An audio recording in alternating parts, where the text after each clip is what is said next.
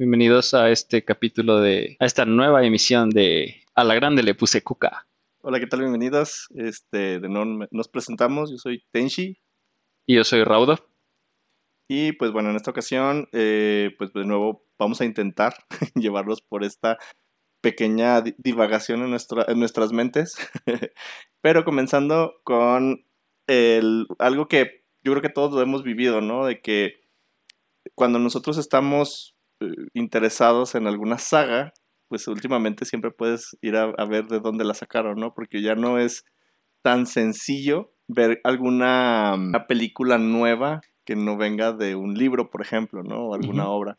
Ahorita había visto que en muchos lados le llaman como ya hay una sequía en Hollywood porque pues ya no hay ideas frescas. Bueno, sí hay, pero son realmente muy, muy, muy, muy, muy pocas las que están ahorita, sobre todo pegando, ¿no? O sea, porque hay muchas ideas, o sea, que son nuevas, son novedosas, pero la gente ya no las consume de la misma manera. Eh, yo diría hashtag no es sequía, es saqueo. Eh, muy de moda en estos días. Eh, sí, pues la cosa es que hay tanta producción eh, actualmente en Hollywood que pues justamente las ideas originales o, brillantes que solíamos ver hace 20 pues, años, yo creo, mi época dorada. Eh, no, digo, estoy, pensando específicamente en Matrix, ¿no? Por ejemplo, que fue una idea original, que, fue algo excelente, que es una de mis sagas favoritas. Eh, idea original, entre comillas. Sí, bueno, o sea, sí fue inspirada en, Ghost in Shell, y hasta algo de filosofía y no qué más. Porque de hecho, los hermanos Wachowski, ahora las hermanas Wachowski, fueron con los productores y les enseñaron una escena de Ghost in the Shell. Dijeron, queremos eso, pero con gente. wow. y ahí fue donde recibieron el... Todavía no salía Scarlett Johansson, entonces se tuvieron que esperar unos años para hacer Ghost in the Shell live action y que también yo, yo la acabo de ver hace poquito, está chida. No sé, incluso hasta me dieron ganas de ver la, la original, ¿no? Sí, que, que, que, de hecho es algo que pasa mucho últimamente en Hollywood, de que ya ahora sí están poniendo producciones o, digamos, eh, ideas basadas en mangas animaciones. famosos o animaciones japonesas famosas y las están dejando intactas casi casi para el mercado norteamericano, cosa que no pasaba antes. Porque ahora hay más eh, apertura a la, a la, cultura japonesa, o sea, ya no, necesita, ya no se necesita hollywoodizar tanto, ya no se necesita hacer tanto la, la moda del americano, porque tiene su, su demográfico, tiene su, su nicho de, de, consumidores que lo quieren tan fiel posible la, la adaptación, ¿no?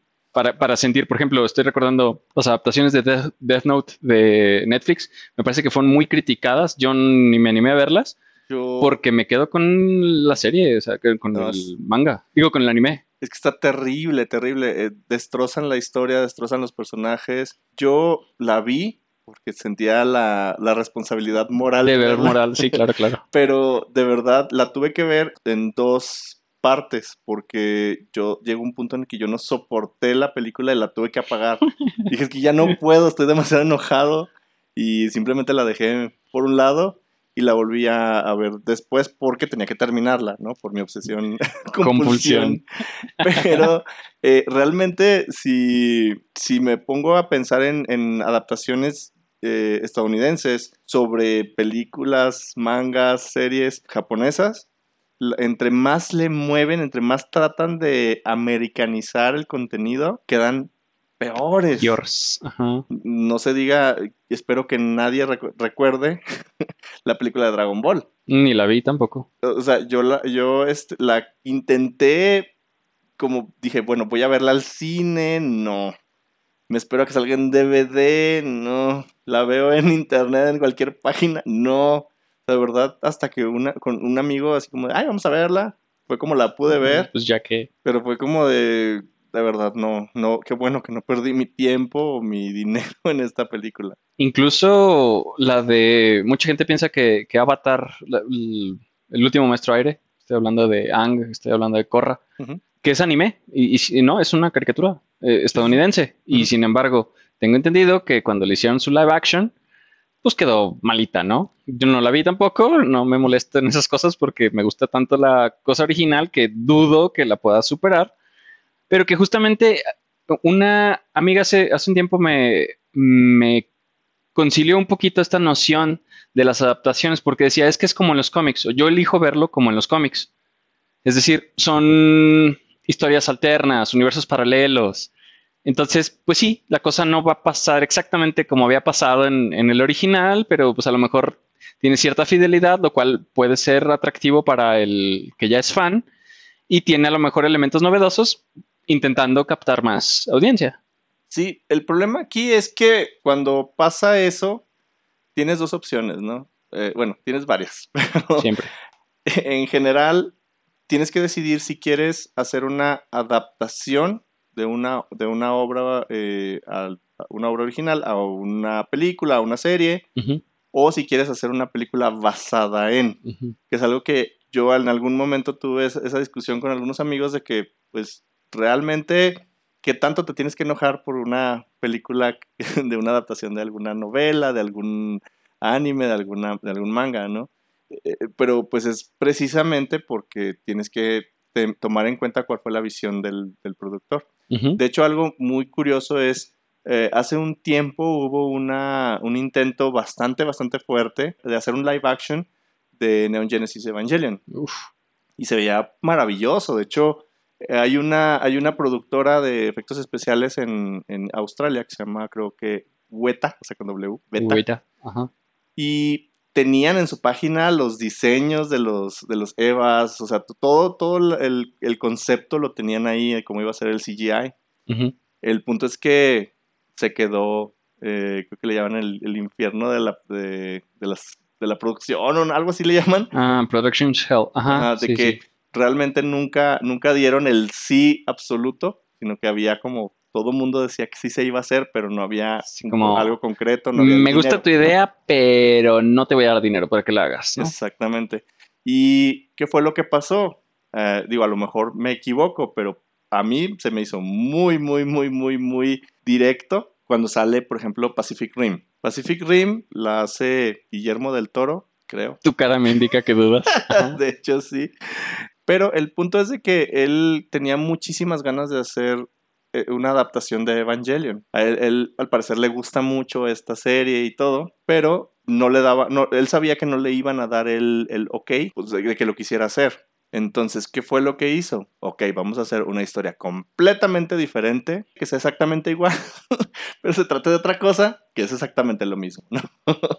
que básicamente en lugar, de, en lugar de ser ángeles que vienen del espacio exterior, son seres de otra dimensión que por medio de una, de una falla que hay en el, en el Pacífico, es como un portal de donde salen y vienen a destruir la humanidad para quedarse con el, con el planeta, destrucción de los humanos. Ya por lo menos hiciste que me dieran ganas de verla. Ajá, es muy buena, es muy buena. no, ni sabía. La 1 es muy buena.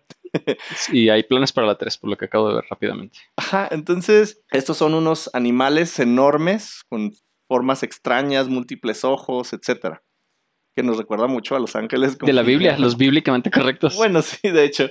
Pero acá se parecen mucho más a los, a, los primeros ángeles de Evangelion. Ah, ok, ok. ¿Y cuál es la respuesta de la humanidad? ¿Lanzarles bombas? Eh, ¿Un rayo láser desde el espacio? No. Es hacer unos robots gigantes que se ah. controlan mentalmente con, una, o con un par de personas que están dentro de ellas. Nos trae paz. Mátalos, mátalos. sí, sí, sí. Y entonces, ah, porque, o sea, la historia es que si vienen a destruir a la humanidad, ¿no?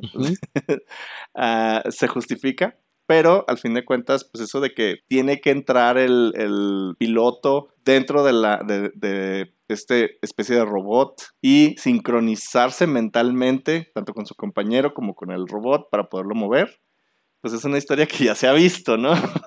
Entonces, ¿qué fue lo que, lo que hizo? Pues simplemente movió la historia del lugar, de tiempo y de, y de objetivo para poder dar una historia que tuvo mucha, mucha fama en Estados Unidos y en, toda, en todo el mundo, porque pues era al fin de cuentas el mismo concepto, pero con una, con una realidad diferente. Pero ya últimamente pues están habiendo muchísimos, eh, eh, muchísimas adaptaciones pues de mangas, de animes que sí fueron famosos y que antes no los hubieran autorizado. Pero yo siento que también por esa sequía de Hollywood tienen que agarrar historias de donde puedan, ¿no? Pues sí, pero eh, la cuestión es que a veces pues no le hacen justicia. Estoy acordándome ahorita de, de algo muy grandioso en mi vida, que es eh, la obra de Stephen King, especialmente su obra magna, que es la serie de libros de la Torre Oscura, que pasó añales. Estoy hablándote de que el, el último libro salió en 2002, 2003 y, y hasta el 2017 me parece salió la película. O sea, estamos hablando de 14 años de diferencia. Puedo estar equivocado por uno o dos años, quizá más, tal vez tres. Pero bueno, el, el punto es que tardó mucho tiempo en, en adaptarse la historia. Se quiso hacer con, con mucha ambición porque, porque era el principio de un gran proyecto, o sea, porque era pues hacer toda una franquicia de la Torre Oscura. Entonces se decidió primero sacar una película, se cambiaron muchísimas veces a los directores, se cambió, me parece que una que otra vez el, el cast, el elenco, para que el producto final fuera algo que incluso yo como fan dije, hijo de su, o sea, en- entendí la referencia, diría el meme, Ujú. Pero no, de plano no supieron amalgamar los elementos y quedó hecho una cochinada al punto de que la serie televisiva que van a sacar, me parece que por Amazon Prime o por Netflix, no, creo que era Amazon Prime eh, o Hulu, era Hulu. Mm. Sabe que sea que es en México, pero bueno, dicen que existe una cosa que se llama Hulu. Es de Disney. Todo es de Disney ya. Lo iban a sacar por Hulu y, y tuvo tan mala recepción la película que se canceló el proyecto de una serie excelente, excelente de verdad. De hecho, la, originalmente era, iba a ser una película, una serie, otra película, otra serie. ¿De qué estás hablando? De ¿De la Torre Oscura? Órale. Sí, o sea, estaban planeadas tres películas, dos temporadas de serie, donde las películas iban a intercalar con las series para poder contar la historia completa. Ah.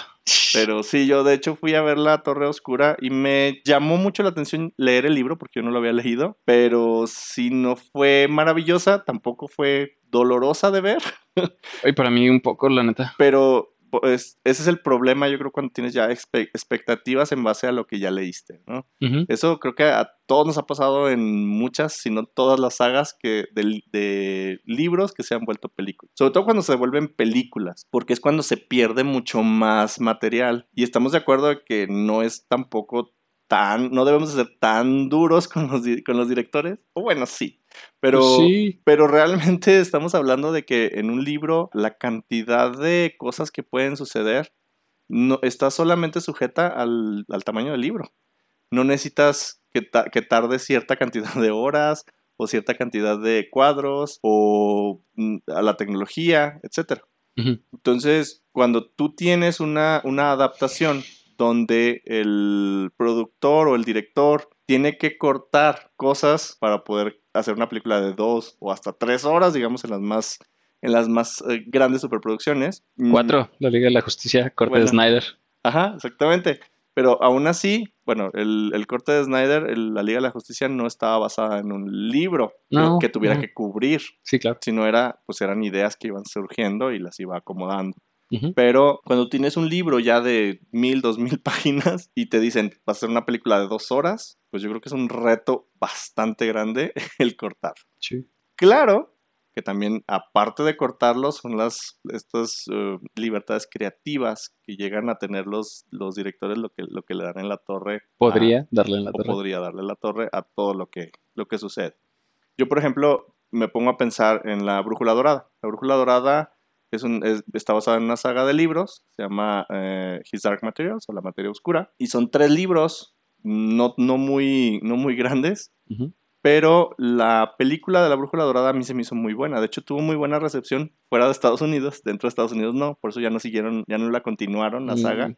Y, y- y se toman muchas libertades. Por ejemplo, una, una de las, bueno, la antagonista, una de las antagonistas del- de, la, de la serie de libros es eh, la señora Coulter. La señora Coulter te la describen como una, una mujer de tez blanca, este, con el cabello, con el cabello negro, y pues bueno, te la describen completita y pues tú te la imaginas de cierta manera. ¿Y qué fue lo que hicieron en la Brújula Dorada? Eligieron a Nicole Kidman. yo amo a esa mujer, pero y no, y no encaja completamente con, o sea, con, la, con la realidad de Mrs. Coulter, la señora Coulter, porque es completamente diferente a como te la describe el libro. Sin embargo, el mismo autor del libro en alguna entrevista dijo que después de haber terminado la saga, se arrepintió de cómo, de cómo puso a la señora Coulter. Que él, si la- lo dejaran reescribirlo, sería exactamente igual a Nicole Kidman. No. Y curiosamente, pues es la que, la que lo, lo hizo, ¿no? Entonces ahí bien por, la, bien por el director que eligió a Nicole Kidman para hacerla, ¿no? Pues sí. Sin embargo, eh, el, el, hecho de, de, quitar muchos argumentos importantes, de, de, cortar partes que eran, pues que te ayudaban a entender la trama, que es más o menos lo que pasó con la Liga de la Justicia, la versión de Joss Whedon, uh -huh. hizo que la historia fuera un poco sin sentido o con brincos medio extraños de, de, dentro, de la, dentro de la trama, hoyos argumentales, ese tipo de cosas, ¿no? Uh -huh. Y pues fue lo que yo creo que hizo que mucha gente no entendiera exactamente qué estaban viendo, de qué, de qué trata el libro, cuál es el objetivo de los personajes, creo que fue lo que más se perdió. Uh -huh. Sin embargo, si ya leíste el libro, pues dices, no, es que estuvo perfecta porque sale todo lo que yo, a mí me gustó. Claro, claro, pues se necesita el conocimiento previo para identificar. Hay gente que se pone hasta pausándola y mira, se ponen a ver eh, el escenario y dice, ahí está este detalle que ya luego los vemos en los hilos, ¿no? Uh -huh. eh, de, de, esta película está muy bien hecha por estas razones y chan, chan, chan.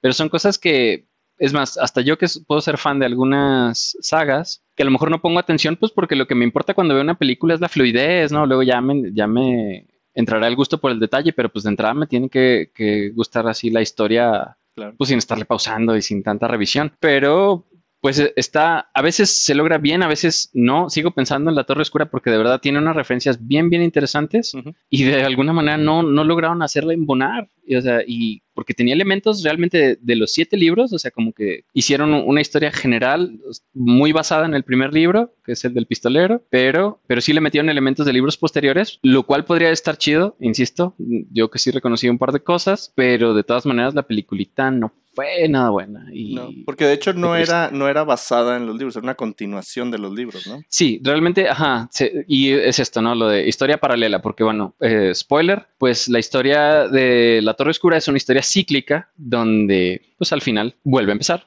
que es la definición de ciclo.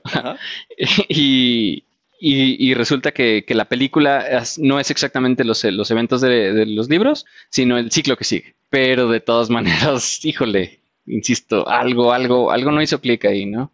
Y, y eh, en esa hay en varias, ¿no? Y se puede decir que a lo mejor toda adaptación, pues difícil que le logre, que le logre llegar al, al libro original. Habrá el caso opuesto, ¿no? Habrá gente que empiece a ver alguna película y luego lea los libros y diga, ah, órale, eh, entiendo por qué hicieron la película de esta manera, o, o, o como yo, mmm, que luego veo la película, leo el libro y digo, ah, caray, yo me imaginaba esto diferente, pero más bien yo me imaginaría esto diferente al leer el libro, pero ya tengo la imagen que me plantea la película, ¿no? Claro. Y difícil cambiarlo, difícil actualizarlo. Sí, es como, por ejemplo, yo empecé los libros de Harry Potter uh -huh. eh, después de que salió la segunda película. ¿Empates? Creo que yo desde la primera. Ajá, entonces yo cuando en el libro hablaba Hermione, yo me imaginaba a Emma, Emma Watson, Watson claro. obviamente, y a todos los demás, ¿no? Qué chico. De hecho, los personajes que a mí me tocó conocer en el libro, pues ya fue, por ejemplo, Luna, eh, todos ellos que, se, que es, es, mucho más adelante de, de los libros. Ajá. Y no me decepcionaron en lo absoluto. Creo que J.K. Rowling es muy buena describiendo sus personajes como para que te hagas una idea de cómo deberían de ser. Sí, pero de todas maneras sí son, sí son levemente diferentes. Por ejemplo, creo que el, el, la, a la única, al único personaje que J.K. Rowling le dijo, no manches, eres igualito que como te imaginaba, es al tal Seamus, que es uh -huh. uno de los, de los compañeritos de, de, casa de Harry Potter. Ajá. Pues bueno, y sí, eh, se intenta rescatar, pero pues difícil a veces, ¿no? En, en encontrar al actor que sea tal cual lo describió la persona que hizo el libro. Uh -huh. Y a veces se tiene que entender de esta manera que, que a veces el poder de la actuación, que hay pocas veces donde, donde fans hardcore de una saga van a perdonar la inclusión de, de, un personaje que no va con los estándares, ¿no? Sí, como lo que pasó con la, con la obra de teatro de El legado maldito, justamente de Harry Potter, donde a Hermione la ponen como una persona afro, afrodescendiente. Entonces, eh, entonces, pues decía, no, es que ella debe ser blanca y J.K. Rowling dijo, pues es que yo nunca dije que creo que por ahí en el libro en alguna parte sí dice, pero es, es que yo nunca, nunca especifiqué que fuera blanca. Uh -huh. Simplemente que el cabello lo tenía muy rizado y, y, complicado, ¿no? Entonces no hay ninguna contradicción con esto. Simplemente pues es un, una situación diferente. Pusimos o pusieron el grito en el cielo pues porque no era Emma Watson, ¿no? Supongo. La, Exactamente. La que, que, es cuando, cuando pasa esto, por ejemplo, lo del remake de La Sirenita, que quieren hacer La Sirenita también afroamericana. Pues todo el mundo dice, ¿pero cómo? Porque pues la sirenita era blanca y con el y pelirroja. Pelirroja, ¿no? Como Y era de. película. Es más, hay gente que dice, es que la, la sirenita eh, debe de ser escandinava o cosas así, porque por ahí, es donde sucede el- la historia. Como si realmente la hubieran visto. Sí, no. si- Es que, es que la, la, la- la sirena original era Ah, así, ¿no? La que reporta la gente, la inspiración de la historia era así. Sí, pues sí, a veces eso se dice ser más papista que el papa, ¿no? Eh, y yo lo entiendo, por ejemplo, en mi caso, muchas veces me, me- me caso con el concepto de una banda en sus primeros álbumes, una banda musical, y va cambiando, va evolucionando su sonido, generalmente tiende a suavizarse, aunque sea un poquito de rock, se tiende a hacer un poquito con más elementos de pop, si ya era pop, pues se hace más pop, y como que a veces me tomo muy en serio eso y digo, no, es que esos eran muy chidos al principio, y después no, bueno, pues hay que soltar tantito. eh, justamente pues la expresión artística es eso, ¿no? Se, se presta a, a cambiar. Claro. Y en este caso, pues la elección de los actores, vamos a pensar que, que no están en nuestra contra y que, que quieren hacernos, que nos arranquemos los cabellos de indignación. Claro que no. Simplemente pues se toman las la, la gente que va al casting simplemente pues no va a ser toda o, o va a ver a lo mejor la copia perfecta en el mundo de tal o cual personaje, pero simplemente pues no, no va a ir a esa audición o, o no es actor o actriz ni siquiera. Sí, además Entonces, de que, pues, hay pues, que bueno, trabajar con lo el, que hay. el hecho de, de la inclusión en general, pues también es un tema importante, que hay gente que está muy de acuerdo, gente que no lo está tanto, pero es algo que está pasando, ¿no? Entonces no puedes tú simplemente quitar esa, esa idea del mundo y decir, es que las cosas son, son intocables, no tienen que ser exactamente como, como fueron desde un principio. Siendo que, pues, eh, hay, eh, eh, justamente estaba viendo el otro día una, eh, algún video de YouTube donde mencionaban un poco de eso de que los remakes muchas veces la gente los odia, pero es porque tienes tú una idea de qué fue lo que, eh, lo que viviste de niño, por ejemplo. Yo eh, te voy a poner el caso de Las Brujas. La película de Las Brujas es una película que yo la vi de niño. A mí la verdad me, me impactó mucho. Es una... Una de cuatro chavas, No, la- esa, esa creo que es Las Brujas de Eastwick, una cosa así. no sé qué no, Ah, entonces, pero jóvenes brujas o tal vez. Es que ya ves que aquí en México le ponen el nombre... las flipantes aventuras de sabe quién. Ah, sí, ya sé. Este, las brujas a todo gas. Ajá, a todo gas. Entonces, la, la de las brujas es, es un- una historia que está basada en los libros de. Ay, se me fue ahorita el nombre de ah, Alcott Dole. Ajá, de hecho, es el mismo autor que hizo la de Willy Wonka o Matilda. Ah, esta que donde acaba de salir Anne Hathaway. Ajá, Roald Dahl. Roald Dahl. R-O-A-L-D es el nombre, como que se comieron la N, Ujú, y Dahl D-A-H-L. HL. Ujú. Órale. Sí, él, curiosamente, eh, a veces no lo, no lo ubicas demasiado en, en sus cuentos, porque generalmente es más conocida sus, las películas basadas en sus cuentos, pero tiene muchos de los cuales se han hecho adaptaciones. De las más famosas, te digo, es Matilda, es el eh, eh, Willy Wonka y la fábrica de chocolates, y en este caso las brujas.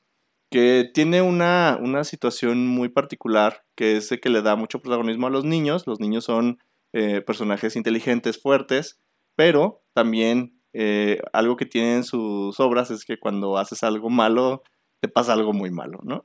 Nice.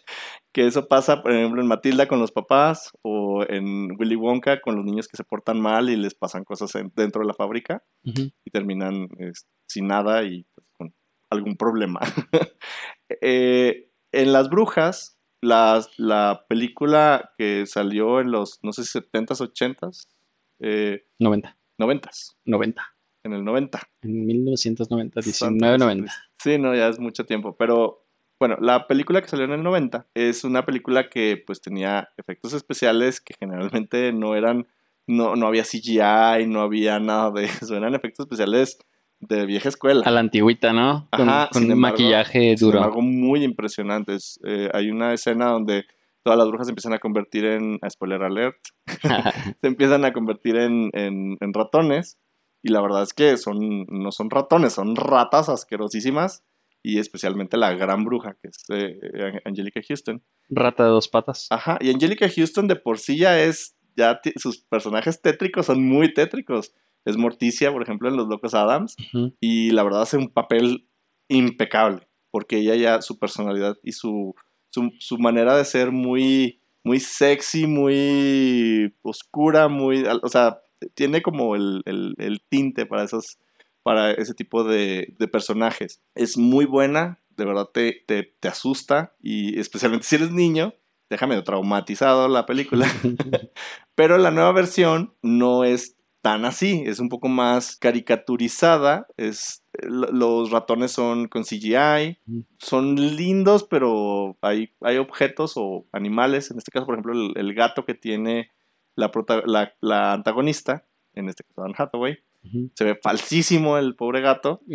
A pesar de que pues ya estamos en una época donde las, el CGI es muy bueno. A veces yo siento que, que de verdad eh, las películas dejan, dejan de lado mucho de lo que las películas de antes tenían, que era una buena construcción de historia, un buen guion, y que le dejan como que la chamba, que es lo, lo que absorbe gran parte del presupuesto a los efectos especiales. Entonces, pues, ¿qué es eso, no? Como, pues vamos a poner unos efectos especiales mamalones y, va a quedar más chida que el original. Y pues no, se necesita una historia que la sustente, ¿no? A lo mejor hasta incluso esta película de la que sale en Hathaway, a lo mejor su intento era otra, otra vez estamos hablando de que es un producto que se vende.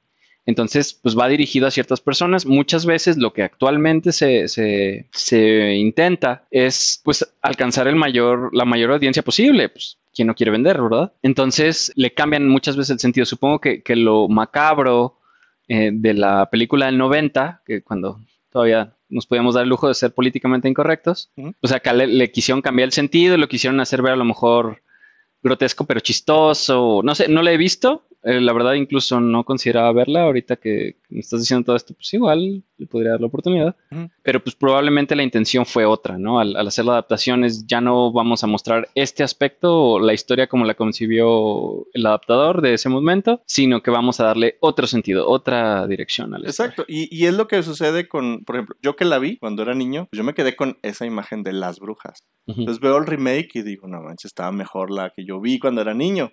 Porque aparte, en ese momento significó más para mí. A mí me asustó, a mí me, me emocionó, a mí me, e incluso me hizo sentir muy incómodo, porque la verdad están muy feos los, animalitos que salen ahí, los ratones y las ratas. Pero tenemos que tener en cuenta de que esta va a ser la primera vez que lo va a ver una nueva generación, y para ellos esta va a ser la buena. Y en, y en 20, 30 años que vuelvan a hacer otro remake, porque les aseguro que lo van a hacer, van a decir lo mismo, ¿no? Estaba mejor la de Anne Hathaway, se veía mucho mejor, estaba más realista. Era más realista, estaba más padre, daba más miedo, etcétera porque ya fue para ellos en una, eh, fue en una época donde su primer contacto con este producto fue ese. Sí, claro. Entonces es algo que, que sí es padre, está, es importante, pero eh, no debemos de ser tan crueles con este tipo de cosas. Sin embargo, concuerdo que hay algunas películas que de, de preferencia no deberían de rehacer porque ya fueron demasiado buenas en su tiempo. Yo, por ejemplo, pienso en Volver al Futuro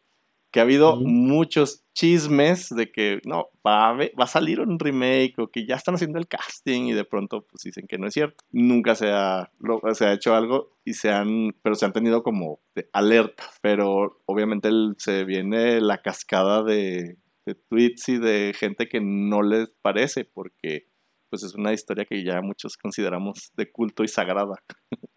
bueno, creo que, creo que de entrada se tendría que manosear porque pues estaba ubicada en periodos de tiempo específicos, ¿no? 1985, 2000, ¿qué? 15? 2015. 2015. Y entonces, pues obviamente se tendría que adaptar a la modernidad, pues porque no me van a volver al volver al futuro 2015, eso ya lo vivimos y eso me pasó, ¿no? Exactamente. Entonces se tendría que adaptar y entonces yo, por ejemplo, estoy pensando en una visión futurista de 85 a 2015 son 30 años, son 30 años, sí. Ay Dios, mis matemáticas. Entonces vamos a decir que hacen una este año y que entonces cuando van al futuro están en el 2051. Habría que ser medio visionarios para plantar un futuro tan bonito como el que plantaban en la, planteaban, perdón, en la saga original, porque sonaba bien. Ajá, sí, o sea, incluso bueno, ellos anticipan que Donald Trump va a ser presidente, ¿no? Eh, no, bueno, es ¿Ah, es de los Simpsons? Es de los Simpsons, pero eh, ellos, o sea, se sabe que... Ah, Beef. Es que Beef, es, Beef es como una especie ajá, de parodia está, de, está de Trump. inspirado en En Donald Trump. que Donald Trump.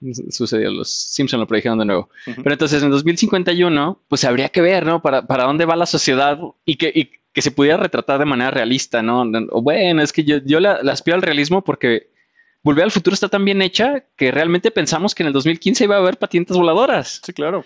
No, y es que estábamos en una época donde había cambiado tanto el mundo en 30 años que tú esperabas que hubiera el mismo cambio en otros 30, Ujú. que es algo que igual y hemos vivido, porque estamos hablando de que hace 30 años no había celulares, pero ah, es difícil pensar en que vas a llegar en 30 años atrás y pues ¿qué, qué les va a sorprender a ellos? Que traigas un celular. Eso definitivamente sería como uno de las, en lugar de que de la vestimenta, que era alguna de las cosas que eran como más impactantes de Marty cuando va al, al pasado, eh, ahora va a ser pues un smartphone. celular, porque pues la ropa realmente sí, se ha cambiado, son un poquito diferente, de hecho hay gente que ahorita se queja mucho de los pantalones de hombre, porque son demasiado, demasiado cortos, y ahí anda tiro. enseñando uno, uno este, el boxer, ¿no?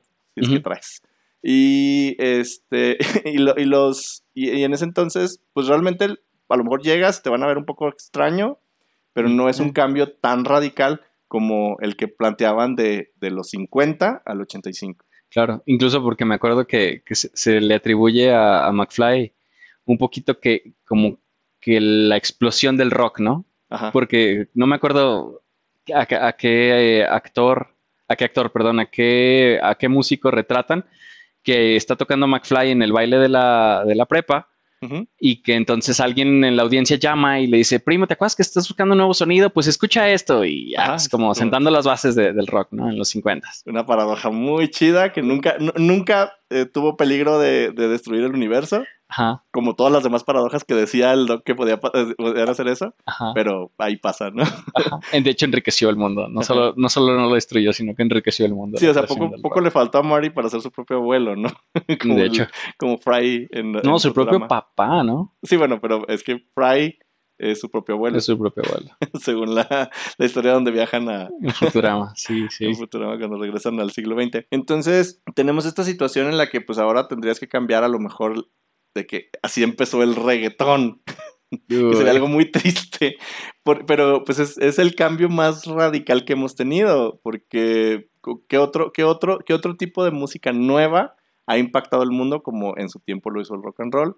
Y aunque no nos guste, eh, o, o haya quien les guste, o, o les guste eh, el reggaetón viejito, o como le quieran decir, pues eso es una realidad de que ahorita el reggaetón está en todos lados y pues no puedes, no puedes salirte de esa realidad. Estás ahí, incluso ya hay muchos artistas eh, que no necesariamente esperarías que, que estén haciendo reggaetón, que ya han hecho reggaetón. Pues, sí, claro, hay que vender. Exacto, y pues al fin de cuentas las revoluciones eh, musicales a veces son muy buenas, a veces no tanto. De hecho, lo mismo decían, por ejemplo, de las- la música de los noventas, que la música de los noventas era como muy, muy triste, ¿no? O sea, como que esto fue como, como, como de lo que venía, como que iba, iba subiendo de, de calidad y complejidad las, la, la, la música desde los 70s, 80s, Ujú. y que en los 90s se volvió todo pop y todo, todo como boy Gracias, bands. MTV. Ajá, entonces, pero al fin de cuentas, mucha gente no estaba de acuerdo porque venían ya de, de traer el... Te puedo decir que la primera mitad de los noventas el grunge pegaba mucho, o sea, estaba, estaba muy influenciado el, el mercado por el rock de Inglaterra, llamado Britpop, y el rock de estadio que traía YouTube desde los ochentas, pero en Estados Unidos era el grunge,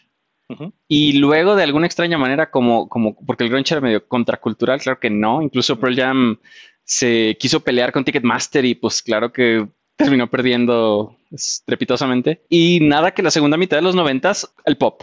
Ajá, Backstreet Boys, Britney Spears, NSYNC y todas esas cosas. Cristina Aguilera. ajá. Entonces, pues mucha, mucha gente... Qué cambiazo. ¿Qué pasó ahí, no? Sí, pues, pasó el dinero. exacto, y eso es válido, digo, hay mucha gente que, que seguimos recordando con mucho cariño esa, esa última mitad de los 90. Hace rato estábamos escuchando la de Sugar Ray, no la de Every Morning. Ajá. Dios mío, tenía años que no escuchaba esa canción. Muy buena, por cierto, Sí. pero... Patrocina a Sugar Ray, Sí, sí, sí. si es que todavía existes. No creo. Bueno, no sé. he, he visto ya últimamente varios, varios artistas que no pensaría que siguen, que siguen sacando música y de pronto dices... Te enteras no, que ya tienen no". todos un catálogo de discos enorme.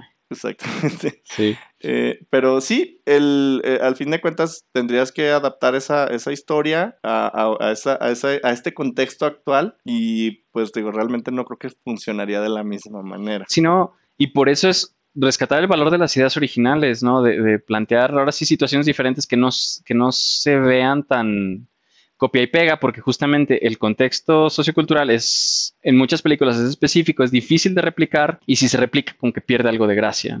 A lo mejor incluso podemos hablar de, De, los ¿De Star Wars? Wow, uf, los Thundercats, Los benditos Thundercats, Thundercats, eran buenísimos la primera serie, Ajá. y luego fueron declinando, sacaron dos diferentes, ¿no? Sacaron varios, eh, sacaron un remake que era como mucho más moderna, moderno el dibujo. Que muy malo. Fue, fue muy bueno en cuanto, en cuanto a lo gráfico. Le Bueno, invirtieron mucho a dibujantes y a meterle este, animación por computadora, etcétera. ajá. Pero ya la historia no, no se pudo renovar de la misma manera. Pues, y luego después sacaron una que parecían dibujados por un niño de tres años. Entonces, pues menos, Menos, pegó. Y ahorita está por salir en, creo que no sé si en uno o dos años, porque ya está el proyecto y al parecer ya empezaron a hacer casting y todo, de una película live action de, de los Thundercats. Ah, Entonces, pues habrá que ver qué tal les queda. Habrá que ver. Yo sí, tengo sí. muchas, muchas esperanzas de que, de que sea algo que valga la pena. Sentémonos para no cansarnos, ¿no? Digo, quién sabe, todo puede pasar. Igual. Digo, yo realmente recuerdo que cuando estaba yo en la prepa, que están ustedes para saberlo ni yo para contarlo, fue por ahí del 97 al 2000, donde yo tenía un amigo que era fan de una serie que se llama Gun.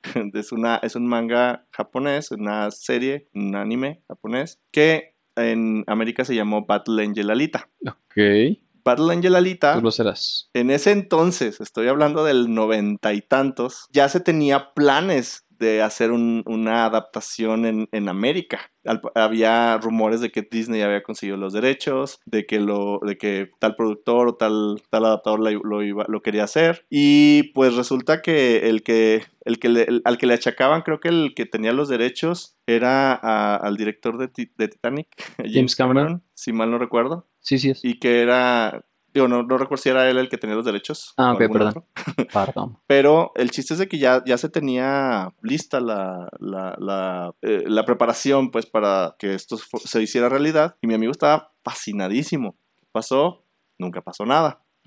Y yo nunca volví a escuchar del tema hasta ahora, en el 2017 o 18, salió la película de Battle Angel Alita que por fin, después de tantos años, estuvo en, en ese famoso infierno de la, de la producción, de que nunca, nunca se soltaba el dinero, nunca se, se- se hacía nada, pero se tenía la intención desde ese entonces. Y por fin salió la película, la cual, a mi gusto, ha sido una de las adaptaciones más bonitas que ha tenido un, un, un manga. Fuertes al menos declaraciones. en América. Órale. Entonces, de verdad es muy buena. eh, si no la han visto, les- la- es recomendadísima. Y eh, se hizo una serie de fans tan grande y tan eh, activos en redes sociales que hicieron una avalancha de tweets para exigir que se siguiera la, la trama porque el- la película se queda con una, con- o sea, no se resuelven las, lo- el, el argumento y Ujú. pues es un- muy posible continuará, pero estaba eh, sujeto a que tanto recaudara en taquilla. Entonces estaban como que entre sí y no, porque no le fue mal en la taquilla, Pero no había nada concreto hasta que se pusieron y, y fue cuando dijeron que sí lo iban a hacer. Siempre sí vende. Sí, sí, sí, es que de verdad fue una, fue una serie muy, que es muy buena la trama, Ujú. pero pues precisamente volvemos a lo mismo. En ese entonces era muy difícil que, que autorizaran los inversores algo tan arriesgado como llevar un, un anime a la, a la pantalla grande. Entonces ya últimamente pues vimos eso, vimos eh, Ghost in the Shell, que también se quedaron muy fieles a la, a la original Está bonita. y con Scarlett Johansson mucho más. Está bonita. este, y bueno, ¿Eso se eso llama? sí, muy bonita. Oh, sí. Y así como esa, pues hay muchísima, muchísimos ejemplos de, eh, recientes. De hecho, ah, ya hablé yo, por ejemplo, de La Brújula Dorada. Se está haciendo una nueva adaptación en, en HBO que ahora sí se llama la materia oscura. O Sus materiales oscuros. Y ahora sí está, pues obviamente tienes mucho más espacio para extender la historia, a abarcar muchas más áreas del libro. Entonces queda bastante mejor, la verdad, mucho más recomendado.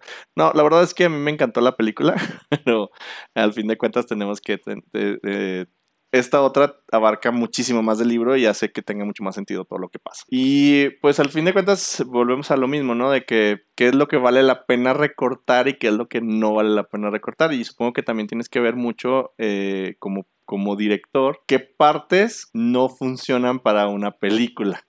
Que eso es algo que, que puede ser un arma de dos filos. Puedes cortar algo que sea muy querido por la audiencia, pero que argumentalmente a lo mejor no es tan importante o es importante, pero es demasiado complejo para explicar en un par de minutos qué es lo que usualmente tienes para dar algún tema dentro de una película. Sí. Eh, el caso, por ejemplo, de, El Señor de los Anillos, no sé a ti qué te pareció que hayan cortado a, a Tom Bombadil. Tom Bombadil en la primera, pues era necesario porque si hasta el que lee el libro, los que leemos el, libro nos quedamos conflictados por años porque realmente eh, Tolkien nunca explicó qué onda con Tom Bombadil, entonces hay hipótesis de, y, teorías de, quién puede ser Tom Bombadil, resulta que es un personaje que venía de otros libros de Tolkien, entonces por eso era inmune al anillo. Pero de todas maneras, eso, pues si se lo pones al espectador en la película, de entrada le estás, le estás proponiendo un mundo nuevo, un mundo diferente, un mundo mágico, como para meterle en dos minutos esta persona que parece ser inmune al protagonista de la historia, que es el anillo, pues, como que, ¿qué onda? ¿No? Como que no, no enriquece nada, al contrario, genera más preguntas y a lo mejor no cumple el propósito, ¿no? Que es, que es entretener. De, de todas maneras, estás hablando de una película que por más fiel que pudiera haber sido al libro, que es un libro denso, espeso, en tres horas o las versiones extendidas de tres horas y media, eh, no podían abarcar toda la historia, entonces había que ser muy selectos. Y me parece que, por lo menos en la, en la saga del Señor de los Anillos, se hizo un buen trabajo. Yo creo que al purista, pues va a haber cositas que no le hayan gustado. A mí, en general, fue de esas cosas que yo vi primero la película 1, leí los tres libros y luego ya fui viendo la 2, la 3, y de todas maneras me encantaron es uno de mis libros favoritos de todos los tiempos y de películas pues también me gustaron mucho y entendí que, que eso, que no, no, podía esperar realistamente, porque el, universo de, Tolkien es vastísimo, es vastísimo. O sea, realmente Tolkien hizo, eso, hizo su universo como una, un pretexto para meter todos esos idiomas. Él era filólogo, todos esos idiomas que se había inventado y necesitaba un lugar donde ponerlos. Entonces creó un universo muy rico, ¿no? De, fantasía medieval y, y, genial, ¿no? Ahora en Amazon Prime se está trabajando con sacar una serie que va a cubrir la segunda edad de la Tierra Media, que es cuando Sauron llega al poder. Y pues que yo sí estoy emocionado por verla, pero ya me siento un poquito curado de espantos porque ya no los espero con expectativa de, ah, sí, no, ya sacaron un nuevo tráiler, qué emoción. No, pues ya cuando salga la veré, ¿no? Ya, pues, ahorita para que ando siguiendo los que si contrataron a tal, que si esto pasó, que no, no. Porque ya, Se, vuelve un, un, un, vaivén de cosas, ¿no? De que, por pues ejemplo, el, eh, tan solo con lo que ha, estado pasando con Animales Fantásticos, de que ha sido una ah, que sacaron una telenovela. De hecho, deberían de sacar una película del, de, de la producción. del making of. Ajá, el making of ya va a ser su, propio, su propia serie, es, va a ser un reality muy bueno. Sí, pues de todas las cosas que pasan, ¿no? Exacto, y parece, hasta este, muchos ya han dicho que esa, esa saga está maldita, ¿no? que de verdad no avanza porque la o tienen que rehacer las cosas por actores, por cosas que suceden. Hay mucha exigencia. Lo mismo que en Game of Thrones, ¿no? Por ejemplo. Ah, sí. Que es una serie que a mí me gustó mucho, que no he leído los libros porque no planeo hacerlo hasta que no salga el último, así que me siento para no cansarme, porque pues no tiene para cuándo el don y lo entiendo perfectamente, pues igual y puede dormir tranquilo en sus pilas de dinero y no hay ningún problema en si saca o no vuelve a sacar un libro, ¿no? Los que nos quedamos sufriendo somos los, los, que nos clavamos y nos gustó con su obra. Pero yo sí me podría quedar con la serie. Yo sé que, me van a crucificar eh, porque empezó siendo muy buena. empezó siendo muy buena. Tuvo un desenlace trágiquísimo. La última temporada fue. las últimas temporadas no fueron tan buenas. La última temporada de plano fue me atrevería a decir mala, aunque sí se... La penúltima también. Es que eh, aquí les pasó algo quisieron hacer algo que hicieron en El Señor de los Anillos. Y escúchenme bien, por ejemplo, en El Señor de los Anillos estamos hablando de que los viajes entre lugares tardan años. Ah, sí. O sea, tan solo cuando Gandalf va a investigar del anillo y regresa con Frodo, pasan añísimos. Siete Creo que años. es como eh, Siete años. Siete años. Y, y, pues obviamente llega y, y Frodo a- este, de pronto sí como sacado de onda, ¿no? Tanto tiempo que sucede y pues eso lo recortaron. Básicamente Gandalf agarró el, el siguiente, el siguiente eh, autobús que iba para, para... ¿Dónde fue? ¿Dónde? Hobbiton. ¿Para Hobbiton? No, pero el donde fue a investigar. Ah, eh, pues Minas Tirith. a Minas Tirith. Entonces, así como agarró el, o el metro a Minas Tirith y luego regresó en la tarde y ya estaba de que no, sí, ya vienen por ti. Y mientras tanto ya todo lo que pasaba con Gollum, o sea, fue como muy rápido. Sin embargo, el hecho de que, de que em, se esforzaron en que eso no afectara el, el cómo reaccionaron los personajes, ayudó a que no, no sintieras que hubo ahí algo que faltó o algo que no tenía sentido Sí, hasta que ya te pones a, a- a pensarlo un poquito más a fondo. Y fue algo que en, en- en Game of Thrones empezó bien. Desde las primeras temporadas, pues fueron casi temporadas completas desde que iban saliendo de, de Winterfell, todo lo que pasaba, hasta que llegaban a, a King's Landing y todo lo que se detuvieron en medio.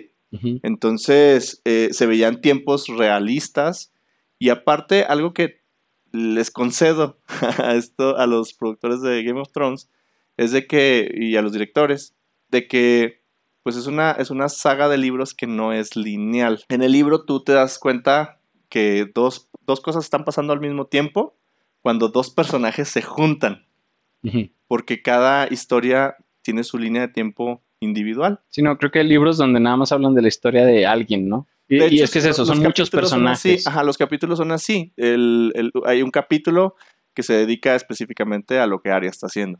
Ujú. Y puede estar que eh, Arya fue la mejor semana de su vida en, esa, en, esa, en ese capítulo, pero luego pasan a Daenerys y fueron los, los 10 años más, más terribles de su vida, ¿no? Entonces, de, de pronto se, se juntan y sabes que se alcanzaron en el tiempo, pero no lo sabes en el, en el momento. Ajá, es algo muy El lector tiene que estar más o menos haciendo su, su mapa o su línea de tiempo para que, pues para que siga los acontecimientos, lo cual es rico. Me parece que en un lector no es irracional esperar algo así, pero en la serie, pues ya tienes que dar el contenido predigerido, ¿no? O sea, se lo tienes que mostrar para que la gente no se confunda, ¿no? Se, a lo mejor, corríjanme si estoy equivocado, pero pues a lo mejor el televidente, el telespectador, no quiere pensarle tanto, ¿no? O sea, Claro. quiere, quiere disfrutar el producto y, y ya, ¿no? Ujú. Habrá, habremos quienes sí busquemos ciertos rigores y ciertos la, la, las, pero por ejemplo, yo sí me permití disfrutar Game of Thrones, pese a que tengo amigos, eh, saludos, Evo, me estoy acordando de ti, tengo amigos que dejaron de verlo porque de plano les parecieron chocantes las diferencias de, de cómo, porque habían leído el libro antes de que saliera la serie y, y no les gustaban dos o tres detalles y hubo un punto eh, específico donde pasó esto y dejé de verla.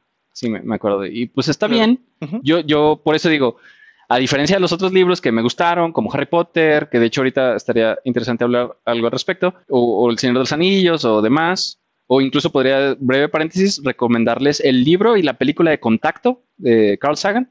Buenísima, buenísima. La adaptación es, no es tan fiel, sin embargo, de verdad yo puedo decir que la película es casi igual de buena que el libro, y, y eso es un- una Claro. gran, gran recomendación. Pero bueno, eh, acá en Game of Thrones yo me permití disfrutar la serie entendiendo que para empezar ni siquiera iban a pasar las mismas cosas, o sea que, que contractualmente tenían que hacer las cosas diferentes porque George Martin les dijo, no les voy a decir qué pasa, eh, les puedo decir más o menos para dónde va la historia, pero ustedes tienen que hacer su propia historia. Y pues terminaron siendo su propia historia y muy criticada, insisto, yo, spoiler, este, disfruté quién terminó siendo el rey, es más, ni voy a decir quién, eh, quién terminó siendo el rey, pero bueno, ya O saben, que es un, ya saben que es un hombre.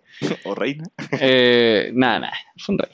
Eh, yo sí disfruté mucho con, quién terminó siendo el rey, pese a que no a todas las personas les gustó esto. Y sin embargo, de todas maneras, sin embargo, de todas maneras, valga, eh, terminó de haber cierta satisfacción por cómo terminaron muchos otros de los personajes. Es que fíjate, creo que aquí viene mucho a colación algo que pasó, por ejemplo, en la, a, mí, en mi perspectiva, con la película 6 de Harry Potter, El Príncipe Mestizo, Que es una mala, ¿cómo se diría? Como que no, no sabes eh, realmente por la construcción de un personaje, lo destruyes completamente y le cambias su personalidad, le cambias sus reacciones, le cambias todo porque no conoces el personaje. Y eso fue lo que pasó también en Game of Thrones. de que los personajes estaban, ya tenían una base muy sólida, tenían sus, eh, o sea, lo que, lo que, en lo que creían, lo que querían hacer, pero eh, al final de cuentas apresuraron las cosas tanto todos los, los objetivos principales se fueron por el caño. Y simplemente ya fueron por la historia de, lo, de que los directores di- dijeron, o los At- productores dijeron. Atar los cabos. Sí, porque ya no, o, o los escritores, eh, perdón, porque ya eh, digo productores, directores, escritores, yo creo que todos tienen algo que ver ahí, pero... Sí. Incluso los actores. Ajá, malditos, entonces- malditos sean. No, los actores estaban muy... Se nota en la... en- cuando están... hay, una, hay un video donde están leyendo ellos El, el, el- o sea, el cómo iba a terminar Game of Thrones, en, o sea, repasando los guiones. Órale. Y es de que ellos no la creen y hay unos que se quedan así como de, ¿en serio? ¿Es neta? Ajá, es terrible eso. y Pues se sí. ve la decepción de muchos de ellos. O la sorpresa. ¿Por qué? Porque tú estás esperando a que tu personaje haga ciertas cosas porque ya lo conoces. Y, es, eh, y volviendo al, al ejemplo que te iba a decir, por ejemplo, en, el, eh, en, este, en este caso en Harry Potter, en El Príncipe Mestizo, llevas ya, o sea, cinco películas donde tú sabes el- la personalidad que tiene Harry Potter. Y Harry Potter es una persona que a lo mejor no es la más inteligente, pero es una, es una persona que es muy fiel a sus amigos y a las personas que quiere, Ujú. que lucha por el bien y que no se queda callado. A veces de- con consecuencias terribles, como lo que pasó en, la, en, la, en el departamento de misterios, en el cuarto este donde estaba la puerta, donde los, lo- donde los alcanzan los mortífagos. Pero estás hablando entonces de la película No. 5. Fue lo que, no, estoy hablando, sí, ese fue el 5. Ajá. Y estoy- a lo que estoy hablando es que ahí se ve que Harry Potter es impulsivo. Harry. Potter no piensa las cosas dos veces porque él, su fin es ayudar y no se deja el tiempo de pensar las cosas. Algo que Dumbledore sabía. Y que eso es algo que yo le aplaudo a J.K. Rowling. J.K. Rowling sabía cómo pensaba cada uno de sus personajes. Y déjame, te digo por qué. En el libro 6, cuando regresan de, de- de ir por el Horcrux, al- casi al final del libro, llegan y se, se ve que, para empezar, no se aparecen en Hogwarts, cosa que no se podía, ni siquiera Dumbledore lo podía hacer. No, sí, él tenía privilegios de administrador. Ajá, eh, eh, acá lo pusieron como privilegios de administrador. No, eh, bueno, solamente con Fox fue como pudo desaparecerse de ahí, cuando escapa de, de cuando lo querían, lo querían meter a Azkaban. Pero aún así, él no se podía aparecer, ni Harry Potter. Entonces, lo que hacen es que se aparecen en Hogsmeade. Ajá. Entonces, todavía tienen que ir hacia, hacia Hogwarts. Y cuando van de camino, se ve que Dumbledore está quitando hechizos a diestra y siniestra de protección de Hogwarts porque necesitaba que los, que, que los aurores re- llegaran en friega. Entonces dijo, pues lo que tengo que hacer es quitar todo esto para que puedan aparecerse y llegar a, a ayudarnos. Está por lo pronto pasando todas estas, estas desgracias en, en, en- en Hogwarts. Llegan y, y Dumbledore sabía que Draco Malfoy ten- eh, andaba atrás de sus huesitos. Literal. Literal, tristemente. Ajá, Hashtag entonces, no homo. ajá, entonces cuando llegan, pues él quería hablar con Draco, pero él sabía que Harry Potter no lo iba a dejar, porque aparte de que Draco no era ni tantito santo de su devoción, él sabía pues lo que quería hacer Draco. Entonces le dice a Harry, ¿sabes qué? Ponte la, la capa de invisibilidad o de invisibilidad, depende de lo que quería hacer, y ve corriendo a, a hablarle a Snape. Corre, ve y dile. Ajá. Entonces empieza a caminar y que por cierto, algo también muy padre de, de Rowling es que todo el libro te habla de los, eh, de los hechizos donde no se tiene que hablar Los no verbales, ajá. ajá, para poder lanzar un hechizo y ese es el, precisamente el hechizo que usa Dumbledore y petrifica a Harry. Ujú. Harry cae irremediablemente al piso, obviamente con la capa de invisibilidad, y ya no se puede mover. Puede ver todo, puede escuchar todo, pero no se puede mover. Entonces, eh, cuando pasa toda esta, esta desgracia donde, donde termina muriendo Dumbledore, La verdadera desgracia fue que le spoileaste el libro a Fanta. sí, fue muy triste. Por accidente, por cierto. Por accidente, yo no había leído el libro y, y, a- y adiviné quién, quién era el menos probable que se muriera, y justo era el que se murió. Y lo confirmamos, ¿no? Evo y yo. Ajá. Con nuestra mirada horrorizada de, "Ah, ¿por qué dijo dijo". eso? Sí, pero bueno. Entonces, cuando, cuando ves el- el- la película, llegan a, a Hogwarts y Harry Potter está en el piso de abajo de, de la torre, de una de las torres de Hogwarts, y ve toda la escena donde Draco lo quiere matar, donde todo, y según él se queda muy tranquilo porque Snape, que por cierto, eh, no era tampoco alguien en quien confiara completamente, eh, le decía, le, hacía la señal de que se quedara calladito, siendo que Draco quería matar a, Dumbledore. ¿Y qué hace Harry Potter? Se queda solo viendo, cosa que va en contra de lo que ya habíamos visto de Harry Potter y en contra de lo que ese personaje haría. Entonces ya no es creíble y arruina la escena. Y yo digo, no era tan difícil hacer la misma escena como estaba en el libro. Sí, de hecho. Y tenía mucho sentido, pero le quita todo el sentido al personaje y termina, ah, y termina sintiéndote como que no era cierto lo que pasó. Asqueado por Harry Potter. Exacto. No, y bueno, va, esta, esta cuestión interesante que la hayas notado así. Pero, por ejemplo, yo me quisiera atrás en esta saga, que pues yo creo que es una saga muy querida. Yo les recomiendo que si les gusta el idioma en, inglés, lean la saga en el idioma original porque está muy bonita, está escrita muy, muy bonita, es muy asequible eh, el entenderlo.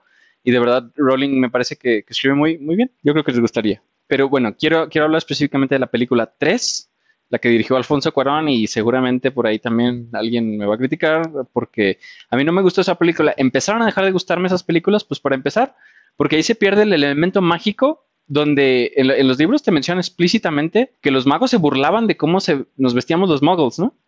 Y eh, a partir de la película 3 se empiezan a vestir con, con, con ropaje muggle, familias que son completamente mágicas, como los Weasley, ¿no?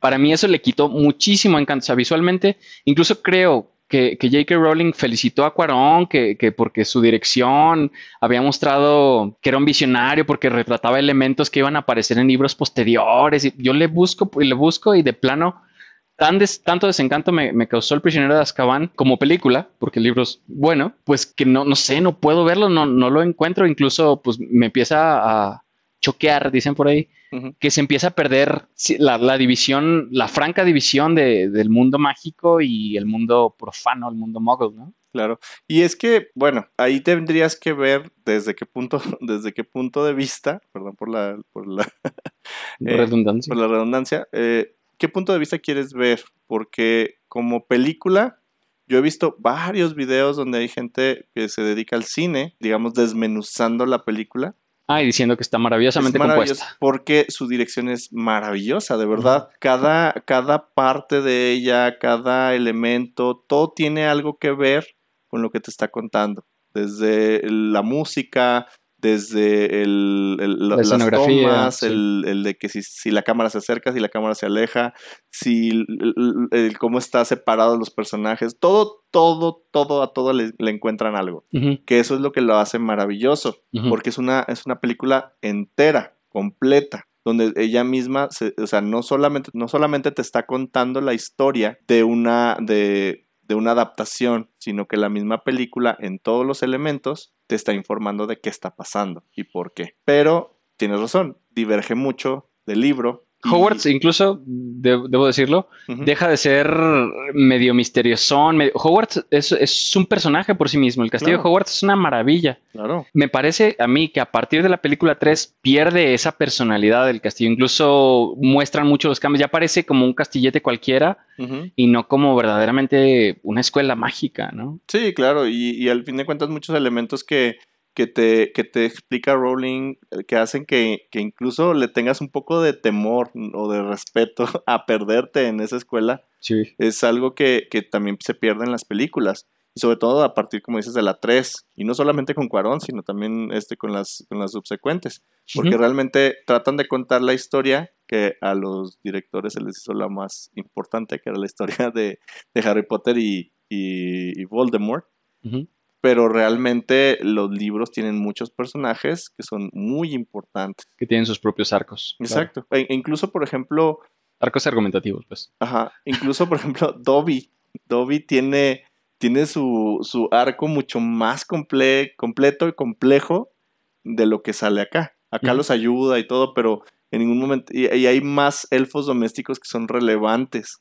De hecho, recuerdo a esta Winky, por ejemplo, ¿no? Winky, que es bien borrachilla, ¿no? Ajá, entonces son, personajes este, curiosos, graciosos. Las, los hogares mágicos también son, son algo que, te retratan mucho el, el estado de ánimo que tienes que tener en, tu, en el libro. O sea, son tantos los elementos que desgraciadamente ya no, ya no permean hacia, hacia la historia, porque volvemos a lo mismo. Este, yo, una en mi libro favorito es el libro 5, La Orden del Fénix. Empates. Porque es una, es una historia muy compleja, es una historia donde tenemos pura política, este juego de poderes, eh, una telenovela ahí. Juego de varitas. Ah, y que pasan cosas muy importantes, como por ejemplo el, hecho de, que los hermanos Weasley dejan la escuela, que es algo que en el libro es una, es una escena memorable, una escena donde tienen su merecido tanto Umbridge como el, señor Filch. Filch. Y, y, que realmente se te, te deja ver que los hermanos Weasley sí, dejaron la escuela, a lo mejor no, no van a tener no van a ser aurores, pero que eran magos muy, muy chidos, porque ellos eran capaces de generar este, este tipo de, eh, podían craftear, perdón por el pochismo. Pochismo horrendo. Eh, podían eh, realizar, podían crear estos, estos artículos mágicos que en muchas ocasiones eran muy poderosos. poderosos De hecho, algo que no se ve tampoco, no se retrata al grado que, se debería en las películas, es que Harry Potter se ayuda muchísimo de, la, de las cosas que hace eh, Weasley y compañía. Freddy George. Freddy George. Pero ¿cómo se llama la, la tienda? Podemos buscarlo. Pero es, es, algo, es algo curioso. El libro 5 es el libro más extenso, ¿no? Entonces, también era súper difícil captar algo.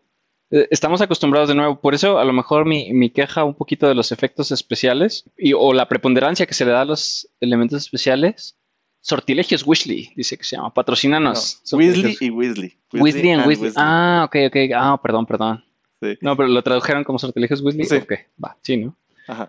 Yo nada más leí en inglés los últimos tres, me parece, el 5, el 6 y el 7. Bueno, ah, no, tú, tú, tú, dale. Ah, que decía que el, eh, incluso es muy relevante que los hermanos Weasley surten de elementos mágicos a la Orden del Fénix, que es algo que no pasa en las películas. Entonces a los hermanos Weasley los dejan de lado, siendo que son parte importantísima, siendo, siendo los, que, los que suministran, los que suministran armas a la Orden del Fénix porque eso es lo que hacen, ¿no? O sea, su, su, fachada es vendemos cosas de diversión para faltar a clases, pero realmente ellos tienen una sección oculta y especial que se dedica específicamente a, ese tipo de, de enseres. Entonces es muy, muy buena. Eh, y son cosas que se ven en el libro y pues tú puedes estar un poco decepcionado. Sin embargo, pues ponte a ver cuántas páginas tiene el libro de, de Harry Potter 5. ajá, es, lo que está diciendo, que es el libro más largo y es difícil retratar eh, la incertidumbre política sin que se haga cansado. Bueno, me imagino capturarlo en la pantalla, pues. Porque en, el libro, en todo el libro, hay una, hay una idea muy fuerte de cómo pues, Dumbledore era, era muy querido, muy amado, pero de repente en la 4 que es cuando Voldemort vuelve a la vida o vuelve a encarnarse, que el ministro de magia dice, no, no, no, este compa quiere hacerse del poder, ¿no? empezó a temer, para empezar, por el regreso de Voldemort, que se negaba, pero pues que sabía que Dumbledore no tenía que estarle mintiendo, pero entonces dijo, si no hago algo rápido, este, Dumbledore se me va a tumbar la chamba, ¿no? Y entonces empieza a ir sobre Dumbledore en vez de, pues, todo el libro 5 se niega que, que, Voldemort haya regresado a la vida. Y es difícil captar eso de cómo empiezan las presiones políticas contra Dumbledore, contra el mismo Harry Potter, eh, donde, por ejemplo, incluso lo, multan. Eso, eso, me parece que sí sale, ¿no? Que sale lo de la audiencia. Sí, sí, sí. Eh, que, todo, que todo el Wisengamot está en, en sesión para una ofensa menor, que de hecho se los hace ver este... Dumbledore, ¿no? Y que, ajá, que ya se le habían perdonado dos años antes, cuando lo del prisionero de Azkaban, y que la, la, o sea... Sí, sí, sí. Sí, ¿no? A mí me parece por eso, por eso el libro tan, tan chido, y tristemente la película, pues, no, no luce tanto, ¿no? Incluso, híjole, al final, este, está medio locochón, porque, pues bueno, en el libro sabemos que, que indirectamente Harry, en la película también, Harry es culpable de la muerte de Sirius, spoiler. ya, yo creo que es difícil spoiler algo tan, pero quién sabe, ¿no? Sí, algo tan antiguo, pero bueno, spoiler alert.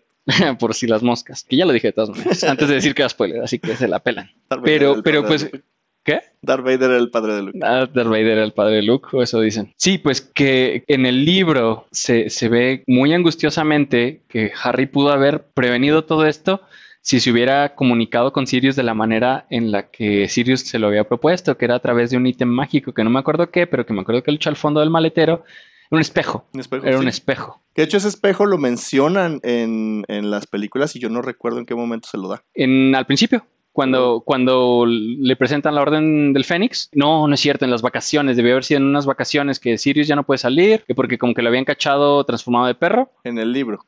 En el libro, sí. Pero estoy hablando en la película. Ah, en la película no me acuerdo. Porque en la película, en el libro 7, Ujú. eh, es muy importante ese, ese fragmento del espejo, porque es como, como lo ayuda este, el Aberford, eh, porque es- estaba conectado con el espejo que tenía Aberford. Entonces, la, es muy importante, pero y de pronto Harry lo tiene, pero yo no recuerdo que en las películas en ningún momento se ve, o, o- o al menos que lo mencionen de una manera que sea memorable. Que Ah, no, porque en las películas se comunican a través del fuego, ya me acordé. Y, ajá, de las chimeneas, Pues, pues. chimenea, sí. Ajá, y, y eso es algo, algo fuerte, ¿no? Porque cuando Harry se da cuenta que tiene el espejo al final del libro 5, dice, ching, pude haber prevenido que, que Sirius muriera, ¿no? Y que, pues, otra vez, por impulsivo, por caer precisamente en el juego de Voldemort, que Dumbledore le advirtió que tenía que tomar las lecciones de clumancia y cosas así, pero bueno, Harry Potter iba a hacer lo que tenía que hacer, ¿verdad? Claro. Y, y bueno, no sé, me- también ya me dieron ganas de ver otra vez las películas, pero más bien de leer los libros, solo que las películas lo voy a lograr más fácilmente. Pues eso, de que, de que fallan en capturar a lo mejor ciertos aspectos que no, no terminan de embonar o, o a lo mejor para el espectador medio no parecen tan problemáticos, simplemente disfruta la película, sabe que viene, que tiene un trasfondo, que hay películas previas, que va a haber películas posteriores y a lo mejor no se clava tanto en el detalle, pero pues para quienes conocen las dos, el libro y, y la película, pues seguramente nos hubiera visto, nos hubiera agradado verlo eh, mejor desarrollado, mejor adaptado. ¿no? Sí, y que al fin de cuentas es algo que todo el mundo eh, le elogia a J.K. Rowling, que a lo mejor muchas cosas se las sacó de la manga, pero en general cosas era muy buena para jalar elementos de libros eh, anteriores en los libros nuevos, ¿no? Y, y eso era lo que ha- hacía que esos elementos cobraran tanta relevancia en las películas principales, o sea, las primeras, y que a veces ni siquiera se mencionaban esos elementos, porque en ese momento el productor, el director, el- No lo valoraba como que- No lo valoraron y era de, pues, de esto no tiene por qué salir en la película, Sí, un siendo que al final era lo que iba a, re- a- a- a arreglar todo el, todo el problema, ¿no? Sí, estoy pero- pensando en el mapa del merodeador, ¿no? Ajá, que ese Híjole. también es otro personaje, porque también es un Pues personaje. sí, o sea, no manches, para haberlo creado, yo digo, si los Weasley eran chidos, pues el papá de Harry y sus secuaces eran la onda, ¿no? Para poder haber hecho un, un ítem mágico de, de esa estatura, ¿no? Porque, es más, simplemente yo me acuerdo que en el libro, ah, bueno, en la película, ah, ya bien traumado con el libro, ahí se ve que sigue vivo, ¿cómo se llama el traidor este? Pues con la gusana. Colagusano. Pettigrew. Pettigrew, gracias. Se ve que está vivo y en el libro, pues Harry Potter dice, ah, bueno, pero esto está más interesante. Alguien está en el baño, jajaja, hay que reírnos o algo así. Ujú. Y nombre, el mapa del merodeador, usado por una mente menos enfocada en las travesuras, aunque bueno, pues esa era la clave para, para abrirlo. Eh, una mente menos enfocada o, que lo quisiera usar por algo serio. Estoy pensando en cualquiera de los profesores, pues, especialmente pues, en Dumbledore, en Snape, en McGonagall. Hombre, pues hubiera sido una fuente de información increíble, ¿no? O sea, si se hubiera, incluso si se hubiera usado en, libros posteriores el, mapa del merodeador, me parece que lo regala. Harry Potter no, no me acuerdo bien. Eh, pues se hubieran podido solucionar muchas cosas, ¿no? Si hubieran visto accesos secretos a Hogwarts. O cuando entran los mortífagos. Cuando entran los cuando andaba mortífagos. precisamente eh, haciendo sus ondas con el, con el, eh, ¿cómo se llama? El gabinete evanescente. de Ah, este- Vanishing Cabinet. Ajá. Ajá, Draco. Draco. Ajá. Entonces ahí se hubieran dado cuenta de eso, o simplemente el hecho de, de saber dónde se encontraban los eh, personajes que estaban en ese momento, digamos, acusados de estar tratando de envenenar a, a Dumbledore en el, en el caso del libro 6 o ese tipo de cosas. Sí. Entonces, pues bueno, realmente de esto hay muchísima tela que cortar. Sí. Es, es un tema que yo creo que podemos, incluso si les gusta Harry Potter y les interesa saber un poco más sobre las diferencias de los libros y las películas, pues igual y podemos hacer una, una sesión Un específica especial. platicando de eso, porque hay muchísimo. De hecho, hay canales enteros que se dedican a, a, a, seguir esos detallitos de Harry Potter, incluyendo lo, todos los, los, elementos que, que J.K. Rowling mm, sacó no en los libros, sino en todos los escritos que subió a Pottermore, que ahora se llama Wizarding World. Ah, este, y que pues te explican muchas cosas, otras te las desexplican. Hay muchas contradicciones. Desgraciadamente yo creo que también eh, J.K. Rowling, a pesar de ser muy, muy buena escribiendo, mm, se perdió un poquito ya entre tanto que yo creo que escribió. Sí, no, es que es, vastísima la historia. Es difícil. Y pues nunca le vas a poder dar gusto a, la, a la, a la fanada, a, a, los fans, porque son, eh, son tantos ojos sobre, una, sobre algo que ella escribió que ella puede olvidarse de cosas y de pronto pues todo el mundo se le va a ir encima, ¿no? Como fue lo que pasó con, con Animales Fantásticos 2, donde dicen que pues se, eh, eh, rompe muchísimo del, del canon. E incluso... Pero a poco, ella escribió Animales Fantásticos. Sí, ella... O le hicieron el guion y lo probó. No, ella los, los escribió. Uy, qué mal. Sí, entonces le, le reclamaron mucho, por ejemplo, que saliera McGonagall en la 2 porque McGonagall todavía ni siquiera nacía, según los cálculos que han hecho los fans de, la historia de McGonagall. Entonces decían, ¿cómo puede estar ahí Minerva ya de veintitantos años cuando todavía ni nacía para ese entonces? Ella no le tocó conocer a, Grindelwald en ese entonces, cuando fue la, la, primera guerra mágica o cómo se llamaba.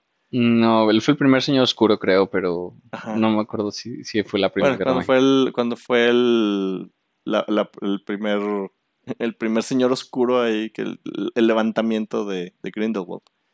Mm, y... ¿No era Morgoth? Ah, no, ¿verdad? Eso es de otra serie. Cuando fueron a Mordor. y, y, pues e, e, ella misma rompe el canon y desgraciadamente pues muchos fans... Lo que diga va, ¿no? Entonces... Ya, ya muchos incluso han recurrido a este recurso de, de, de matar al autor no de que la vayan a matar a ella, esperemos que no. Realmente sigue siendo muy chida. No estamos haciendo apología, respeten por favor la persona de J.K. Rowling.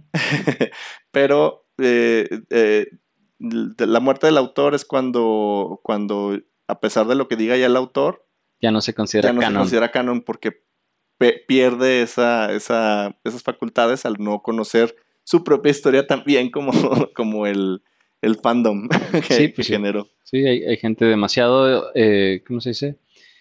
Involucrada en la obra que, que tienen capacidad de retención, de memoria, incluso de correlación de los sucesos, que pues que sabe la historia del derecho y al revés y pues ese tipo, idealmente ese tipo de gente es la que se contrata para checar las continuidades o se debería contratar para checar las continuidades. Eh, Stephen King tenía una, tiene un super fan que le dice, no, pues mira, es que en este libro este, este, entonces suele ser un poquito coherente, ¿no? También el universo de Stephen King es vastísimo, se han sacado también muchas películas de, él y, suelen ser medio chafillas, eh, muchas, hay unas muy buenas, eh, pues también, nada, verlas, ¿no? Pero sí, se debería tener algo como un experto de la continuidad o alguien que se conociera la obra al derecho y al revés. Creo que por eso el, trabajo original de Peter Jackson en El Señor de los Anillos quedó bien porque pues le tenía pasión, ¿no? Y ya para cuando sacó El Hobbit, tenía pasión por seguir comiendo caviar todos los días y... Y no sé, no quise mencionar, se me tenía que salir ya al final del episodio, no quise mencionar el Hobbit porque tengo sentimientos ambivalentes al respecto, porque no puedo decir que lo haya odiado, pero, pero sí. Es que sí, es que es muy bonito regresar a ese, a ese mundo que creó, que, que, que o más bien que reimaginó eh, Peter Jackson, pero a la vez el Hobbit es una historia tan chiquitita que fue como, como dicen coloquialmente, mucha, mucho pan para tan poquita jalea. o sea, porque quedó embarradísimo, ¿no? O sea, ves que hay tantos hoyos argumentales, hay tanta eh, escena de relleno, escenas de relleno, incluso personajes que personajes que no debieron salir, no, canónicos, sí, no, porque había que meter la historia de amor, ¿no? Porque si no no vendes. Sí, pues ese, yo por eso no quería mencionarlo, pero bueno, ya se me terminó por salir. Eh, total que, que, eso, ¿no? Que pues bueno, yo, yo creo que, que sí, que Hollywood es un negocio eh, está muy bien que se hagan las cosas. Eh, insisto, en algún momento de la, de la plática estaba diciendo esto de imaginar las siguientes adaptaciones como universos alternos, universos paralelos. Eh, sin embargo, sí creo que, pues que con un poquito de respeto a la intención del autor, o sí, pues, ¿por qué no decirlo así?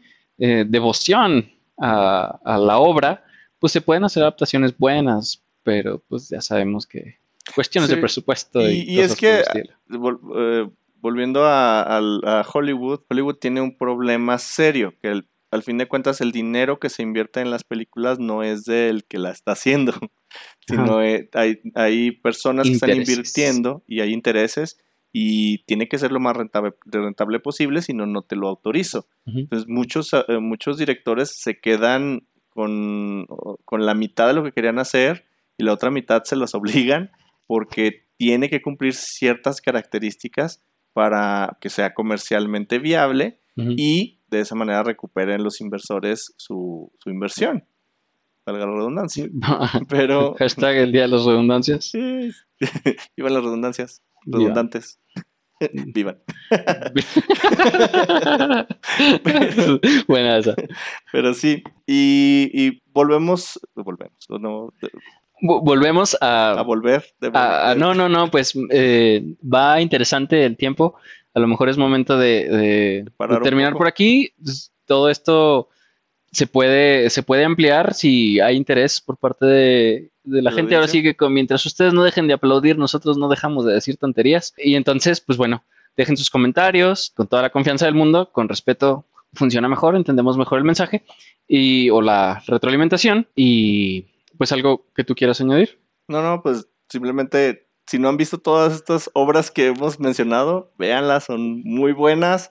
A pesar de toda la crítica, creo que todas te aportan algo y pues son diferentes versiones o maneras de ver una, una obra que pues de verdad es, es, es muy loable de, de apreciar. Concuerdo. Y terminas en buena nota.